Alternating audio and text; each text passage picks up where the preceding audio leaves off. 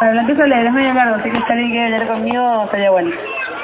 Durante la madrugada del 7 de diciembre de 2015, una bala disparada con un arma de fabricación casera por el custodio de la ex planta del laboratorio Pfizer, Sergio Soria, le arrebató la vida a Ezequiel Teta Obregón, con tan solo 17 años. Y es que durante 17 años, las instituciones del Estado se dedicaron a dar forma a la bala que se alojó en su cuerpo. Estas balas que se distribuyen para asesinar a los pibes pobres, y con visera. Las balas que garantizan seguridad para aquellos que piden mano dura.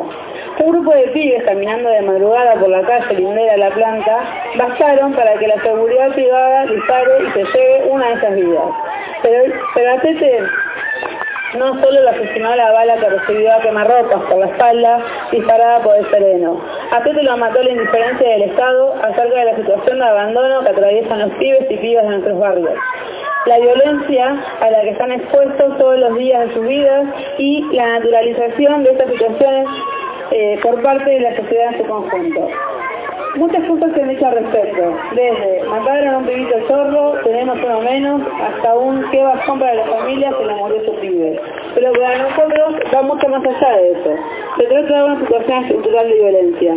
En ese sentido creemos que es necesario desnaturalizar la violencia en la que vivimos, expresada y contada en pérdidas de vida, y la violencia en la que viven y crecen nuestros pibes. Estos hechos nos obligan a realizar un esfuerzo y recurrir a una memoria activa y recordar sus historias de vida, porque el de Tete es un caso más entre cientos de nuestros barrios. La violencia está en primer lugar expresada en la sistemática vulneración de los derechos humanos, heredada de las dictaduras y llevada a cabo por cada uno de los gobiernos que la sucedieron, y recientemente profundizada en la continuidad de las políticas llevadas adelante por el macrismo y, y, servilmente garantizadas por el kirchnerismo. Violencia también es no contar con una plaza, un espacio donde expresarnos, relacionarnos, jugar, aprender, porque el Estado no tiene políticas para contener a los niños, niñas y jóvenes. Es el vaciamiento del presupuesto para la educación pública, expresado en salarios docentes por debajo de la canasta básica y escuelas que se caen a pedazos, donde abundan netbooks, pero faltan mesas donde apoyarlas. La violencia institucional a la que nos exponen a los jóvenes y a las mujeres pobres cada vez que necesitamos hacer alguna denuncia por atropello a los derechos humanos o cada vez que nos llegan detenidos por portación de cara. También es la connivencia de la policía con los narcos locales, generando las condiciones para el acceso libre de las drogas en las escuelas y en los barrios. La desidia del Estado y sus negocios inmobiliarios que nos dejan escuelas y barrios que se inundan ante cada lluvia. El vaciamiento del punto de encuentro comunitario, PEC, el programa Coronar, que está abierto pero no tiene función en los barrios y deja nuevamente a nuestros pibes consumiendo en la puerta de las sedes. La construcción de un discurso común a través de los medios masivos de comunicación, exigiendo mano dura, expresada en la agudización de las políticas de seguridad y su consecuente aplicación contra nuestra, nuestra clase. También es el, el disciplinamiento de los trabajadores que luchan y reclaman salarios y de los y las trabajadores despedidos que son judicializados por reclamar nuestros derechos.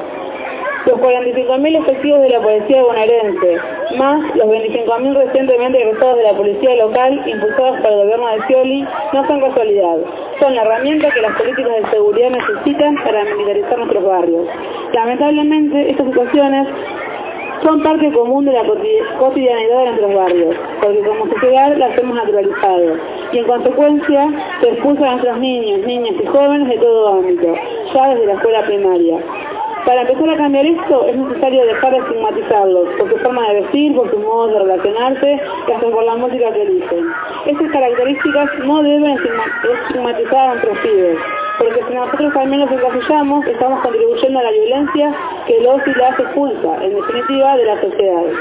Las balas las reciben nuestros pibes, las de los barrios pobres por usar visera, ropa deportiva. Las justificamos y exigimos como sociedad estigmatizadora e indiferente ante la violencia y la de todo el Estado a través de la vulneración de los derechos humanos.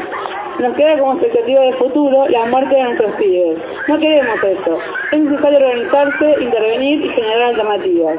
Es necesario estar presentes para lo que viene.